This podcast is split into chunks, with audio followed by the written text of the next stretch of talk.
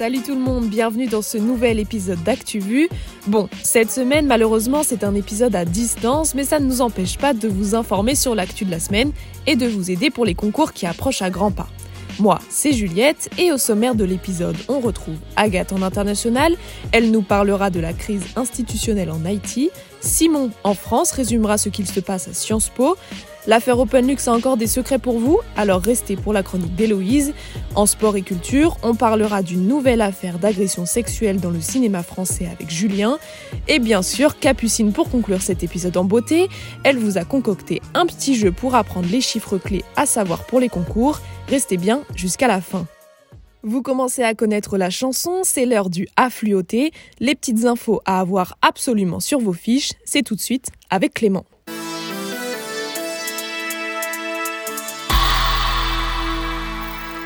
Total s'appelle désormais Total Énergie, tout attaché avec un S, un changement de nom qui a tout du symbole. Total, c'est le grand leader français de l'énergie issue du pétrole. Épinglé par les défenseurs de l'environnement, le groupe entend mettre en avant 20% de ses investissements qui vont dans l'électricité et dans le renouvelable. Les conseils d'administration, avec beaucoup de femmes, prennent trop de temps car elles ont du mal à finir leur intervention. Ces propos sexistes ont conduit le japonais Yoshiro Mori à démissionner. Il était le président du comité d'organisation des Jeux olympiques de Tokyo. Larry Flint, le fondateur du magazine Hustler, est mort mercredi dernier à l'âge de 78 ans. Surnommé l'empereur du porno, Larry Flint était le propriétaire de nombreux clubs et sex shops aux États-Unis. Proche du Parti démocrate, il avait acheté en 2017 une pleine page du Washington Post. Il offrait 10 millions de dollars à quiconque lui fournirait des informations pour destituer Donald Trump. 2 millions de migrants vénézuéliens, c'est à terme le nombre de personnes qui pourraient être régularisées par le gouvernement colombien, un statut de protection temporaire valable 10 ans permettant de travailler et d'accéder aux services publics, une décision saluée par la scène internationale. Selon l'ONU, 5,4 millions de Vénézuéliens ont fui leur pays depuis 2013. C'était efficace, merci Clément. On part maintenant retrouver Agathe à l'international. Keep America great. How dare you? can be do what we want to do. Order!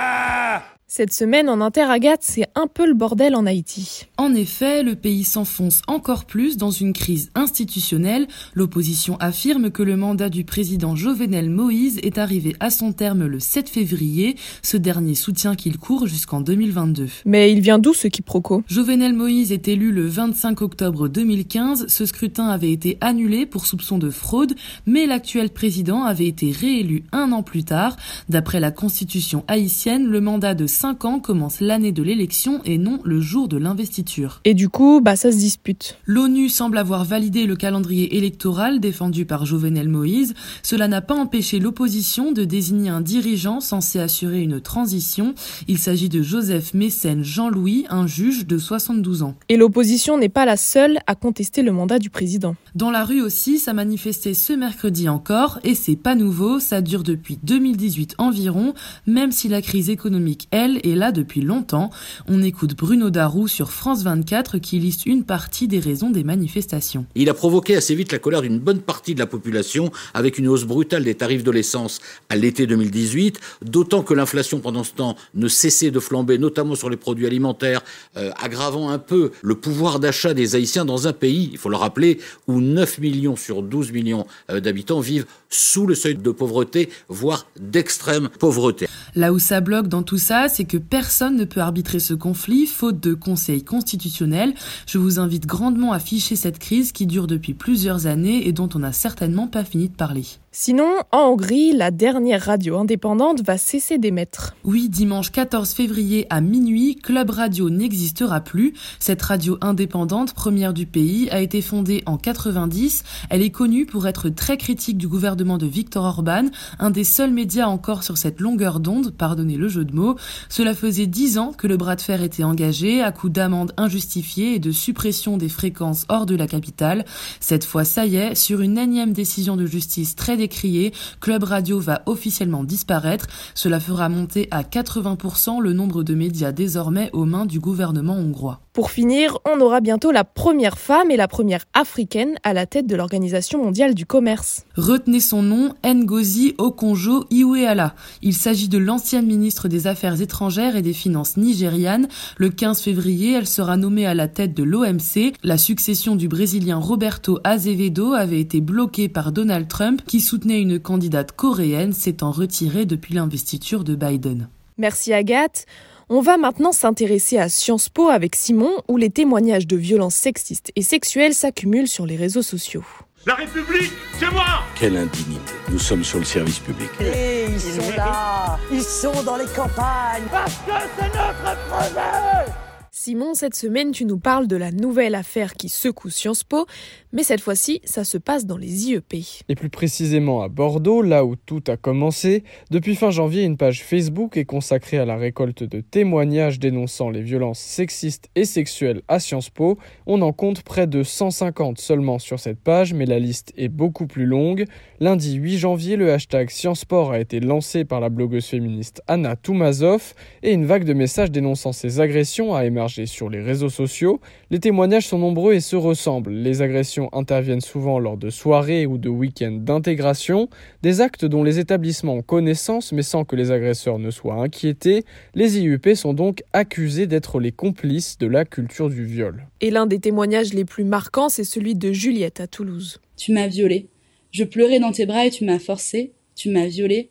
Je dormais et t'as continué. Tu m'as violée. Tu m'as demandé si ça allait. J'ai dit non et t'as fini. Les IEP regorgent de violeurs, d'agresseurs et d'harceleurs. Leur présence est confortée et favorisée par les événements de nos écoles. Étudiante à Sciences Po Toulouse, elle raconte également le moment où elle en a parlé au directeur de l'IEP. Et malgré la réaction à la hauteur de ses espérances, c'est la surprise de tels agissements qui laissent un goût amer. Le problème n'est pas nouveau et de nombreux cas similaires aussi existent. On lit par exemple un témoignage expliquant un viol sur le campus de Poitiers auquel l'administration aurait répondu par un simple changement de campus. Pour Juliette, l'affaire se poursuivra devant la justice puisqu'elle a porté plainte le 6 février dernier et une enquête a été ouverte. De son côté, la direction de Sciences Po nie toute largesse. Les instituts mettent en avant l'écart entre le nombre de témoignages et les signalements enregistrés. Quoi qu'il en soit, cette semaine, Sciences Po a été bousculée alors que le directeur de l'IEP Paris, Frédéric Mion, a démissionné après les révélations sur sa connaissance des accusations d'inceste à l'égard du politologue et ancien professeur à Sciences Po Olivier Duhamel, une affaire que l'on vous a expliquée dans l'épisode du 16 janvier dernier. Jeudi, Olivier Véran a annoncé une prime de 183 euros pour les oubliés du Ségur de la Santé. Ils seront 18 500 agents à pouvoir toucher ces 183 euros nets avec cette sorte de Ségur de la santé bis, les salariés des structures sociales et médico-sociales rattachées à un établissement public toucheront cette aide. Pour rappel, la même somme avait été attribuée aux agents du secteur public et 160 euros pour ceux du privé en juillet dernier. Et un peu plus tôt dans la semaine, un manifestant contre la loi sécurité globale a été condamné à 10 mois de prison ferme. L'homme de 32 ans s'était, selon ses mots, laissé gagner par la colère. Le 28 novembre dernier, il avait frappé des policiers lors d'une manifestation contre la loi sécurité globale, quelques jours après les violences policières contre Michel Zecler. Il avait été condamné à 7000 euros d'amende et 18 mois de prison, dont 8 avec sursis. Son avocat, le célèbre Juan Branco, a annoncé que son client ne ferait pas appel. Merci Simon.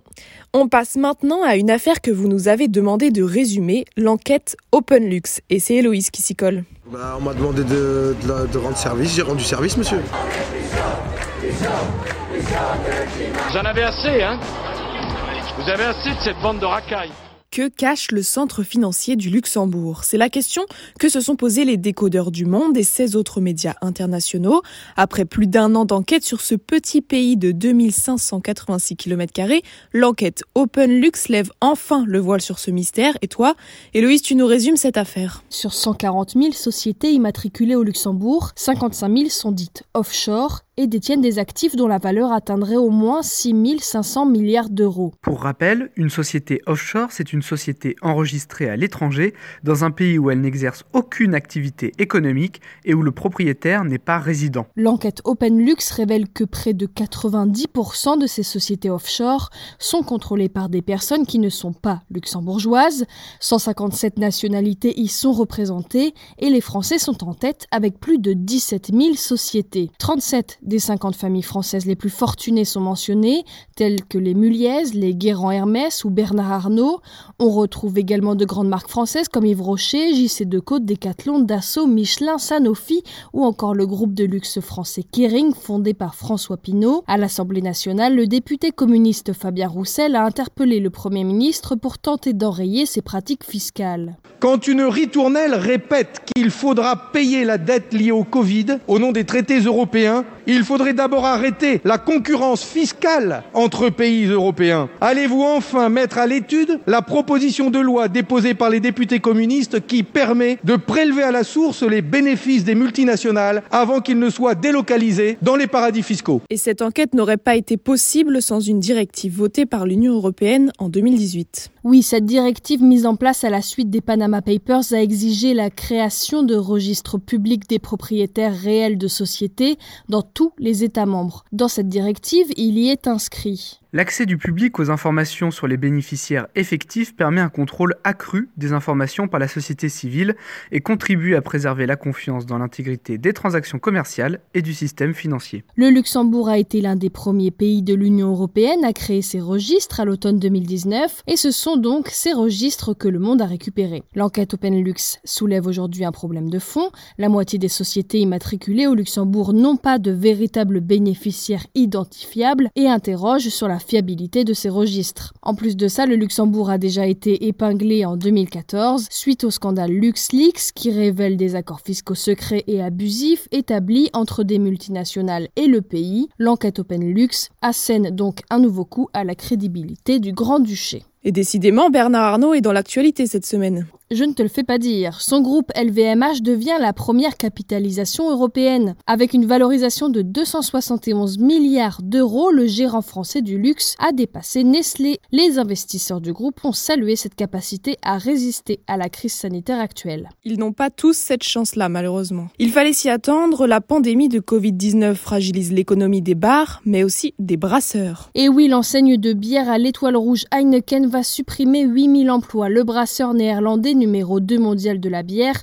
a vu ses ventes reculer de 17% en 2020. Selon le directeur, les suppressions de postes s'intègrent dans un effort plus global avec l'objectif de réaliser 2 milliards d'euros d'économies d'ici à 2023. Merci Hello, on retrouve maintenant Julien, il va nous parler de culture et de sport. Vous savez, moi je crois pas qu'il y ait de bonnes ou de mauvaises situations. Pas ça Zinedine, non.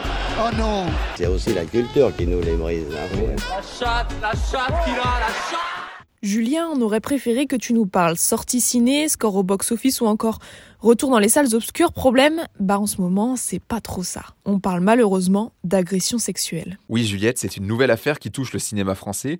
C'est le président du CNC, le Centre national du cinéma et de l'image animée, qui est dans la tourmente. Dominique Boutonnat est mis en examen pour agression sexuelle et tentative de viol. Les faits remonteraient à l'été dernier et c'est son filleul qui a déposé plainte. Et qui est Dominique Boutonnat? Alors en plus d'être le président du CNC, c'est un grand producteur. Il a produit quelques succès comme L'arnaqueur avec Romain Duris ou encore Intouchable, le deuxième plus gros succès au box-office en France. C'est un nouveau grand nom hein, du cinéma français à être au cœur d'un scandale sexuel. Car le cinéma français n'en est pas à sa première affaire. Et avant lui, on peut citer plusieurs affaires qui ont marqué ces dernières années. Il y a bien sûr Roman Polanski. La première affaire remonte à 1974, lorsqu'il est accusé de viol sur mineur. Et depuis, 11 femmes l'ont également accusé d'agression sexuelle. La dernière accusation date de 2019, lorsque le film J'accuse, réalisé par Polanski, sort au ciné. C'est d'ailleurs pendant la cérémonie des Césars, quand Polanski a reçu le trophée de meilleur réalisateur, qu'Adèle Haenel, l'actrice, a quitté la salle en manifestant sa colère.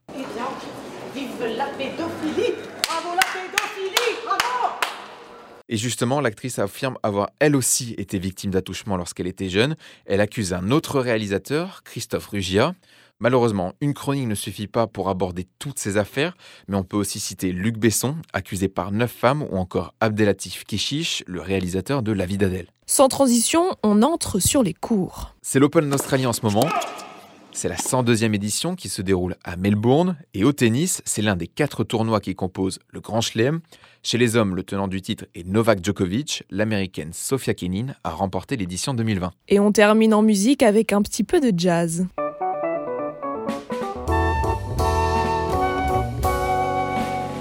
Alors, je sais que dans l'équipe, certains apprécient particulièrement le jazz et je pense que vous allez être déçus. Le pianiste Chick Corea est décédé cette semaine. C'était une légende du jazz. Il avait obtenu 23 Grammy Awards et collaboré avec les plus grands, Stan Getz ou encore Miles Davis. Merci Julien.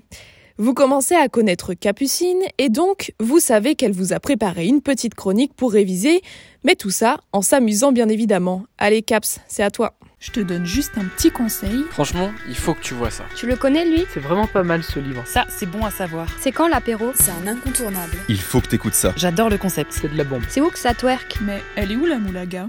Caps, tu nous as préparé un truc un petit peu spécial aujourd'hui. Pas de recommandation de la rédac aujourd'hui, mais plutôt un petit jeu que j'ai sobrement appelé Combien Il y a beaucoup de chiffres à savoir pour les concours et il y a des incontournables. C'est cela qui nous intéresse aujourd'hui. Alors pour que ça soit un peu moins boring, on va faire ça sous forme de jeu. Je pose la question, je laisse deux secondes pour répondre et je vous explique. Prenez un papier, un stylo et essayez de jouer le jeu pour tester vos connaissances et voir ce que vous avez à réviser. Pour commencer, combien d'habitants il y a-t-il en France?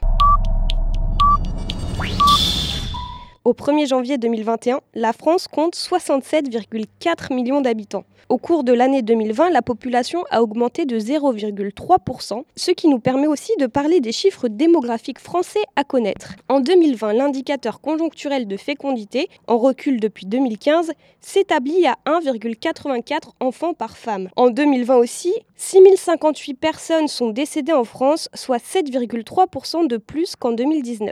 L'espérance de vie à la naissance s'établit à 85,2 ans pour les femmes et à 79,2 ans pour les hommes. Elle a fortement diminué par rapport à 2019. On a perdu 0,4 ans pour les femmes et 0,5 ans pour les hommes. Quel est le taux de chômage en France selon les chiffres de l'INSEE au dernier trimestre 2020 9% de la population active française est au chômage, ce qui représente 2,7 millions de chômeurs hors Mayotte. Comme vous pouvez l'imaginer, c'est un chiffre qui est en hausse depuis l'année dernière. Quel est le prix du SMIC horaire en France?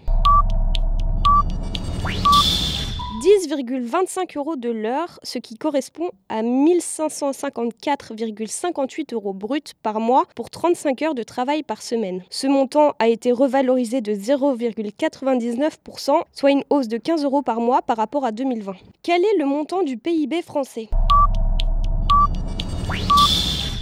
2130 milliards d'euros. Selon les derniers chiffres publiés par l'INSEE, le PIB a chuté de 8,3%. En 2019, l'économie française a produit 2323 milliards d'euros de richesse. En 2020, ce chiffre n'était donc plus que de 2130 milliards d'euros. Ce sont donc à peu près 200 milliards d'euros de biens et services qui n'ont pas été produits, une saignée dont on ne se relèvera pas avant fin 2023 selon les économistes. Combien y a-t-il de prisonniers en France? 62 673 personnes sont détenues dans les prisons en France fin 2020. Il y a 61 000 places dans les prisons. Il y a donc une surpopulation carcérale en France, même si les chiffres ont baissé depuis le premier confinement. 72 000 personnes étaient détenues en mars. Pour rappel, il y a 187 établissements pénitentiaires qui comptent 86 maisons d'arrêt, 94 centres de détention et maisons centrales, 6 établissements pénitentiaires pour mineurs et un établissement public de santé au sein de la maison d'arrêt de Fresnes. Combien de personnes ont demandé l'asile en France en 2020